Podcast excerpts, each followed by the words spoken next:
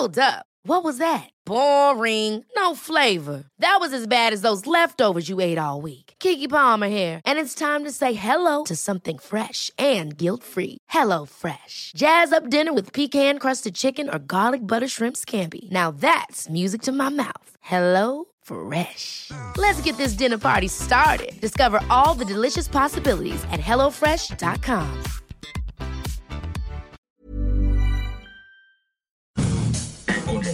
Pesada.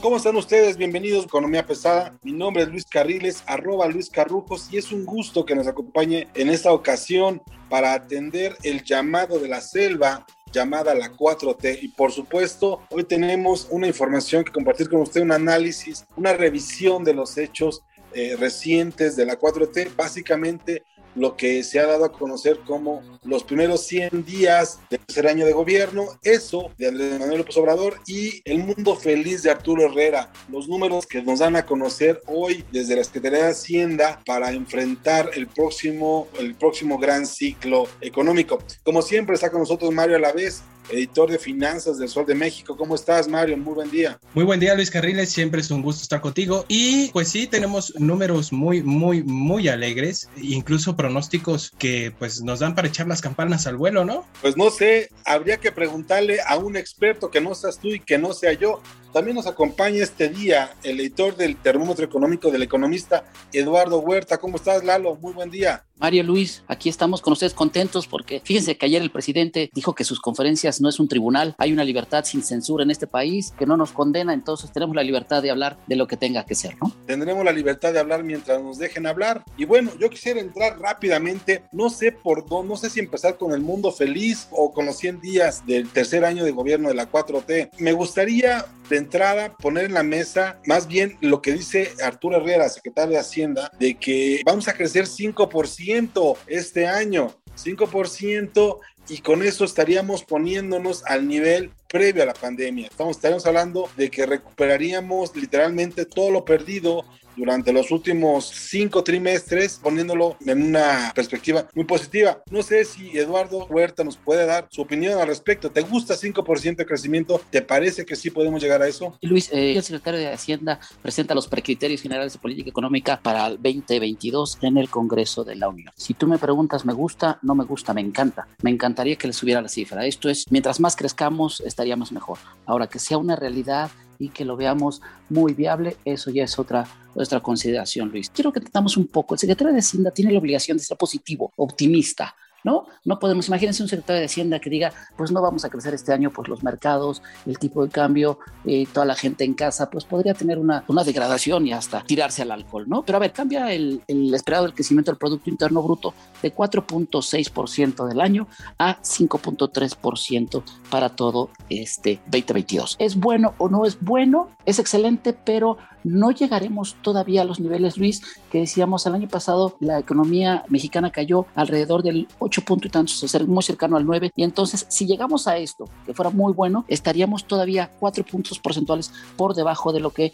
teníamos en 2019, ¿no? Todos los días tú lees y haces la sección de que tiene que ver con los mercados y nos puedes decir más o menos qué tan nervioso está el mercado al respecto, qué tan bien toma este tipo de noticias. En efecto, el secretario de Hacienda tiene que ser positivo y tiene que ser de propositivo, pero ¿sí le creen? ¿Sí le están creyendo al secretario? A ver, déjame decirte un poco. Los mercados bursátiles no le creen y no le creen los mercados bursátiles porque no están muy metidos en la parte interna. Les interesa más el jale que van a tener de los Estados Unidos. En Estados Unidos la Reserva Federal acaba de decir, eh, Jerome Powell acaba de decir que van a crecer 6%, arriba de 6% este año. Tenemos que recordar, Luis, Mario, que la economía de Estados Unidos es casi 20 veces más grande que la de nosotros. Ahí sí no se andan con miniedades, ¿no? Entonces, el tipo de cambio está bien, hoy no se vio presionado, este, aceptó bien la, la idea del secretario, pero lo aceptan porque las cosas están medianamente bien, ¿no? Las finanzas públicas están sanas, están controladas, este, están ayudando a Pemex, de la inflación está arriba, pero eso no es algo que le corresponda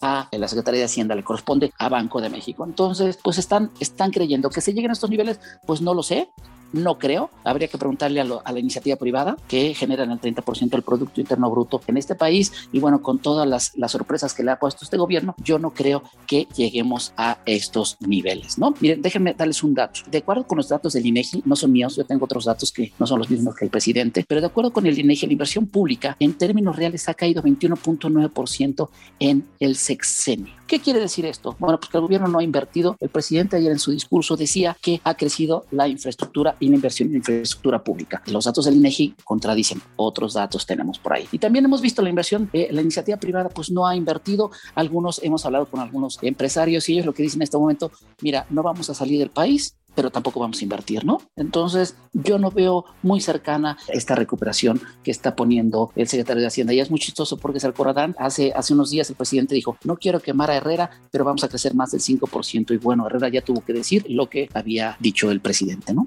Mario, supongo que sigues pasmado con lo que dice Lalo Huerta. ¿Tú qué opinas? Bueno, sí, existe cierta obligación de dar mensajes de certeza del secretario de Hacienda y de las autoridades públicas del país, pero de ahí a decir que en 2022 la economía ya se recuperó, híjole, no sé, el estimado para 2021 de crecimiento económico se ajustó de 4.6% a 5.3% y el estimado para 2022 es de 3.6%. En suma, en estos dos años, el país va a crecer 8.9%. Eso quiere decir que haciendo ya las cuentas de salir tablas, pues saldríamos tablas hasta 2022. Pero aparte, eh, en los precriterios se avienta el secretario y, y pues su equipo de trabajo a decir que para inicios de 2022 la economía va a recobrar totalmente su nivel previo a la pandemia, apuntalada por el establecimiento del dinamismo del mercado interno que traerán la vacunación y la reapertura de actividades. Aquí tenemos un asterisco enorme, la vacunación. La vacunación ha sido un proceso de aprendizaje largo para el gobierno federal. A casi cuatro meses de que se empezó ya con la vacunación, se lleva menos del 5% de la población vacunada y pues eh, de este 5% de la población, pues no es el sector productivo el que está vacunado. Entiendo la necesidad de cuidar a la primera línea, que, que son los médicos, y entiendo la parte de cuidar a los adultos mayores, que son los más vulnerables ante este tipo de enfermedades, pero pues mientras no se vacune a la parte productiva, va a ser muy complicado que se retomen los niveles. Se supone que para junio o julio se van a aplicar 90 millones de dosis, pero pues ahorita no hay ni siquiera 12 millones de dosis. En meses tienes que recibir 60 o 70 millones de vacunas. Si Pitágoras no miente, pues los números no dan por ningún lado. Además, otra noticia a Pemex, eh, el 18 de, marzo, el director general de Pemex, Octavio Romero, dijo que para este año la plataforma de producción iba a estar pegándole a los 2 millones. La mala noticia es que pues los precriterios estiman 1.8 millones. Entonces nos están faltando 200 mil barriles por ahí, que pues si vemos el precio internacional del petróleo y lo que aporta Pemex a las finanzas públicas, 200 mil barriles diarios, pues es una cifra considerable, ¿no? Incluso con el incremento que hubo de 42 a 55 dólares por barril, que es el precio promedio. Yo no sé, yo, yo veo estas cifras eh, demasiado optimistas y yo les diría hasta, pues, eh, les faltó ponerle unicornios y arcoíris a los prescriptores generales de política económica. Y además hay un tema ahí muy interesante que tendríamos que poner en la mesa. Pemex habla de llegar a 2 millones de barriles, los precriterios hablan de 1.8. Eh, el acuerdo que tiene México con la OPEP es de mantener controlada la oferta para mantener alto el precio, habla de 1.6 millones de barriles y la realidad es que Pemex Exploración y Producción no te está produciendo más allá de 1.4.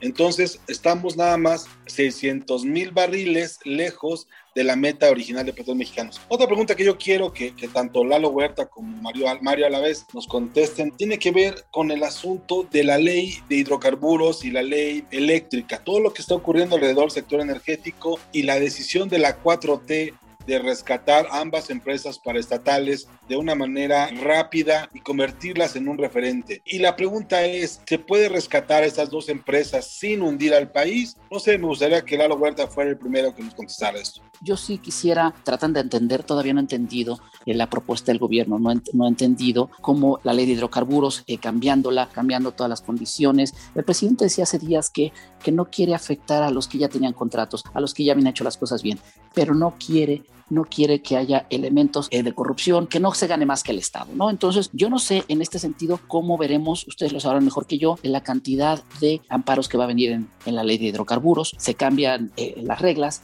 se ponen nuevas reglas para gente que ya había invertido mucho, ¿no? Al igual que la industria eléctrica, que parecería que pues no tenemos nada más y no hay nada mejor que una empresa como era llamada anteriormente, una empresa paraestatal que surtiera de electricidad a todo el país, ¿no? Mario. Bueno, yo creo que el tema de, de, la ley de hidrocarburos es bastante escabroso porque pone algunas cosas que no quedan tan claras y que habla ya directamente de una intervención de la nación sobre la infraestructura del sector privado en caso de emergencia nacional, peligro para eh, el entorno y pues malos manejos. Yo no sé si, si podamos hablar de ponerle sal a la herida. Ayer UBS hablaba de que México se estaba metiendo el pie solo, entonces ya hay muchas advertencias de que pues hay, hay, un conflicto bastante serio con el sector privado. Es un hecho que vamos a rebasar las 100 suspensiones a la ley de la industria eléctrica, estamos a, 5 de rebasarlas. El récord, decías Luis Carriles, es de 170 y tantas eh, suspensiones contra una ley y pues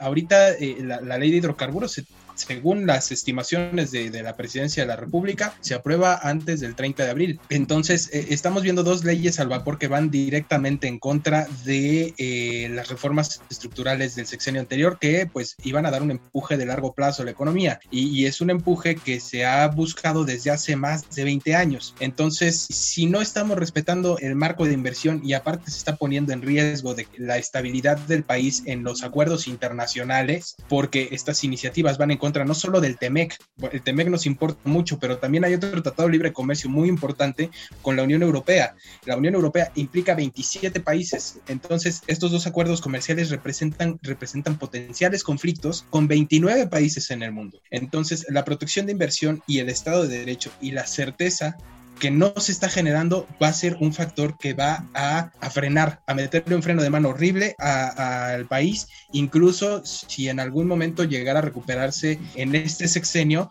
el nivel que se tenía antes de la pandemia, porque recordemos que ya desde antes del inicio de la pandemia el país no levantaba y cerramos con un crecimiento negativo. ¿Cómo le van a hacer? Yo no sé, yo no veo por dónde. Yo lo que puedo decir es, a mí me parece que el problema del gobierno que está enfrentando, la paradoja es cómo salvas a Pemex y a la CFE sin hundir al país.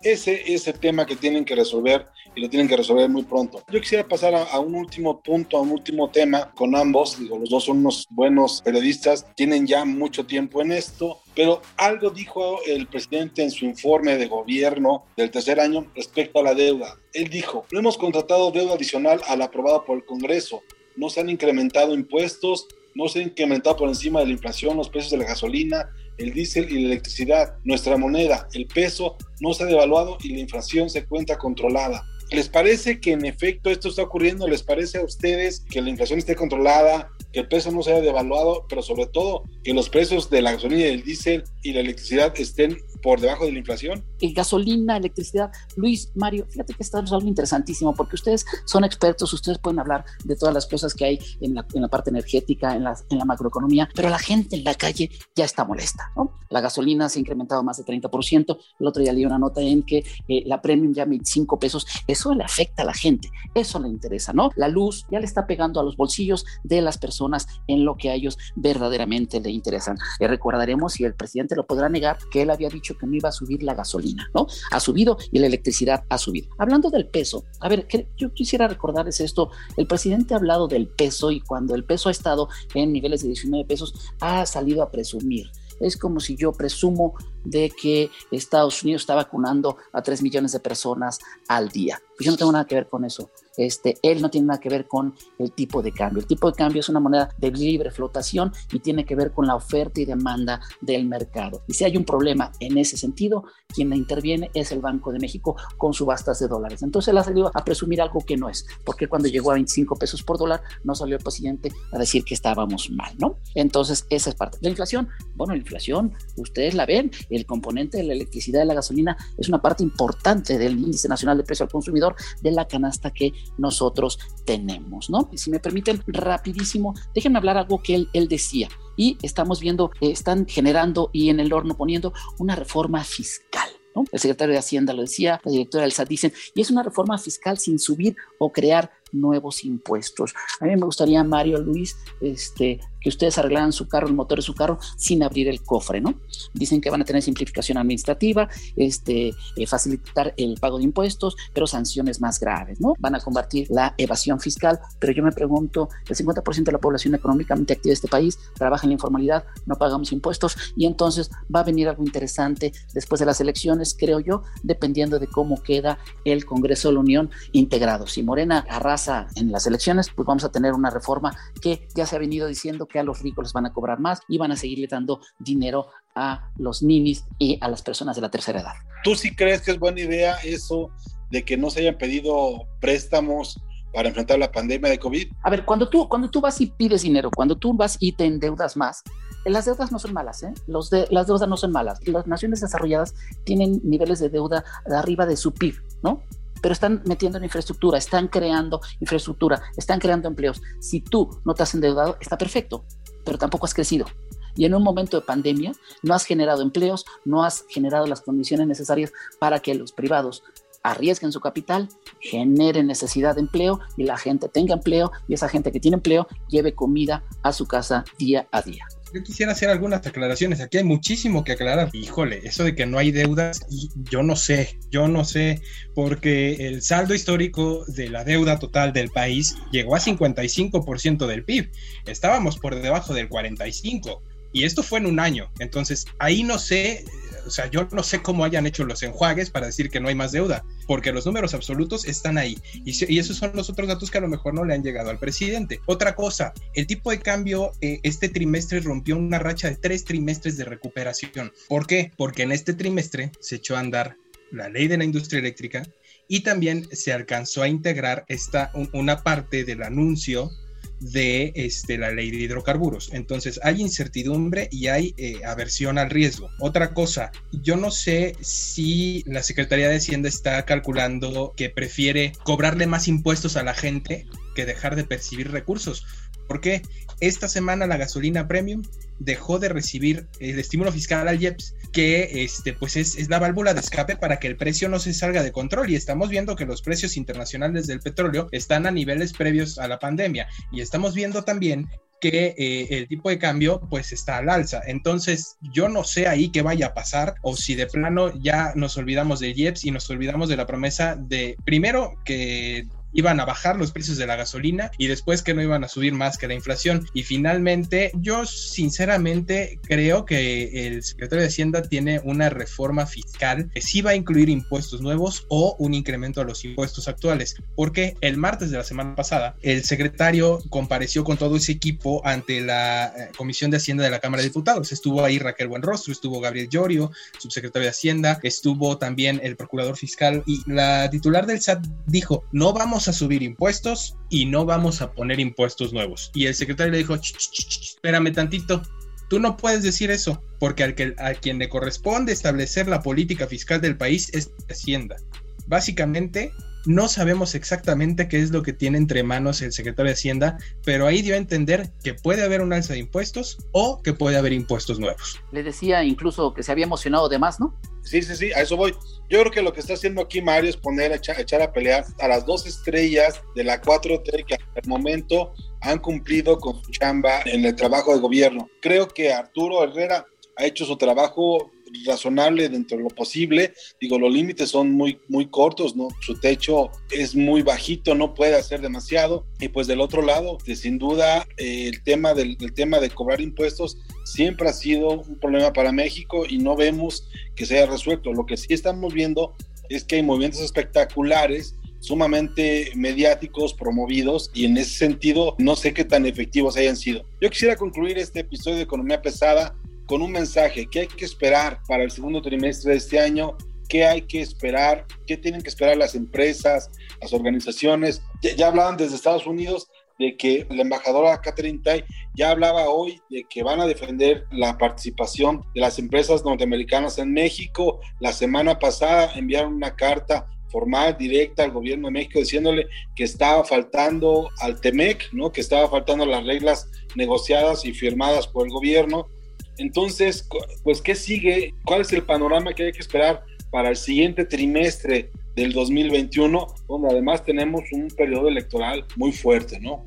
La parte que decía hace rato me llamó mucho la atención. Primero, decía, decía Mario que ellos, eh, 55% de la deuda del PIB. Hay naciones en que la deuda llega a 120, 130%, pero lo vemos. El problema, ¿saben qué? A mí me, me llama la atención, déjenme poner un término futbolístico aquí. Eh, parecería que cuando el secretario de Hacienda dice, pues no atacamos, pero no nos meten goles. La verdad es que sí nos han metido goles, pero el secretario de Hacienda sale y dice, pero fueron en fuera de lugar y fueron con la, con la mano, ¿no? También hablaban de la vacunación. Yo creo que la vacunación en, en Estados Unidos, decía el presidente Joe Biden, que para mayo 90% de los adultos estarán vacunados. El gobierno mexicano y el secretario de Hacienda se van a agarrar mucho de la recuperación en los Estados Unidos, ¿no? Hablabas, Luis, de los amparos. De, qué bueno, qué bueno que hay amparos, que el gobierno entienda que no es que no puede estar jugando al interior, tiene gran fortaleza política, gran capital político, pero afuera los amparos le van a costar mucho a este gobierno. Hay un tema que a mí me, llama mucho la atención y son los dos millones de empleos que prometió el, el, gobierno federal, el presidente en sus mañaneras, que no se cumplieron, ¿no? Además, el año pasado se perdieron un millón doscientos mil empleos, un millón doscientas mil familias que tienen problemas para llevar el sustento, la comida a sus casas día a día. El presidente dijo que ya se recuperaron 500 mil y que para mediados de este año tendremos los otros 500 mil y ya llegaremos a los mismos niveles. El, la cuestión aquí es los dos millones de empleos que había prometido, ¿qué pasa? Yo creo que ni a ustedes, Mario Luis, nos gusta una reforma fiscal que sea impositiva, pero yo creo que en este país necesitamos una reforma fiscal en la que todo el mundo pague. Economía formal, economía informal, impuestos directos e impuestos indirectos. Solamente así vamos a salir, no con reformas fiscales sin subir o crear nuevos impuestos para poner, eh, estar de buenas con el presidente en turno. Eso es lo que yo tengo que decir. Mario. Seguramente en el segundo trimestre de este año veremos una recuperación en la actividad económica, lo cual puede ser una buena noticia a medias. La parte buena es que se está recuperando Estados Unidos y mientras no haya una tercera ola ni se les atoren las vacunas, vamos a tener una recuperación porque pues obviamente eh, las exportaciones de México hacia ese país pues representan 80% del comercio exterior nacional y además pues gran parte de la manufactura y, de, y del sector agroalimentario dependen de este sector. Pero eh, por otra parte tendremos que ver cómo impacta eh, la ley de hidrocarburos en la certeza de, de, las empresas internacionales, cómo evoluciona también el tema de la ley de la industria eléctrica y ver si el presidente tiene el capital político después de las elecciones para modificar la constitución, porque en este momento no lo tiene. Para modificar la constitución se necesitan que dos terceras partes de cada cámara vote a favor de cambiar la constitución y que además la mitad de los congresos más uno de los estados aprueben esas leyes. Entonces va a ser muy complicado que el panorama político le dé al presidente que el capital político le dé al presidente para hacer sus, sus, planes, sus cambios. Pero lo más preocupante también aquí es eh, ver cómo viene esta reforma fiscal, porque pues Lalo Huerta nos comentaba hacer que todos contribuyan. La única forma de, de hacer que todos, absolutamente todos contribuyan, formales o informales, es a través de impuestos al consumo. Estos impuestos al consumo es el IVA, el IEPS. Ahorita prácticamente todo tiene IVA, menos alimentos y medicinas y esto se ha intentado meter desde hace muchos años en una reforma fiscal. No se ha aprobado y no se ha terminado de eh, siquiera plantear esta idea. La iniciativa privada está a favor de, un impuesto generalizado al consumo, un IVA que incluya alimentos y medicinas, pero pues tendremos que ver eh, qué tanto está dispuesto a, a sacrificar el presidente de su capital político. Pues bueno, ya oyeron ustedes. Muchas gracias por su atención. Muchas gracias, Eduardo Huerta. Te agradezco mucho. Eh, nos has apoyado en esta emisión. Mario La vez, como siempre, un placer estar contigo. No se le olvide usted, cheque usted la oferta que tenemos de podcast en Organización Editorial Mexicana, la organización editorial más grande de Latinoamérica. Y aquí estaremos. Esto fue Economía Pesada. Muchas gracias, Lalo Huerta, por tu presencia y les recomendamos seguirnos en Google Podcast, Apple Podcast, Acast, Amazon Music, Deezer y Spotify. Todos los lunes un nuevo capítulo de Economía Pesada y también les recomendamos seguirnos en nuestras redes sociales en arroba podcast OM, donde podrá usted escuchar toda la oferta auditiva de la Organización Editorial Mexicana. Cuídense y vacúnense cuando puedan. Muchas gracias, hasta luego.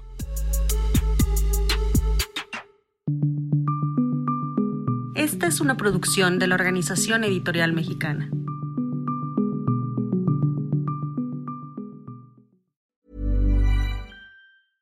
Ever catch yourself eating the same flavorless dinner three days in a row?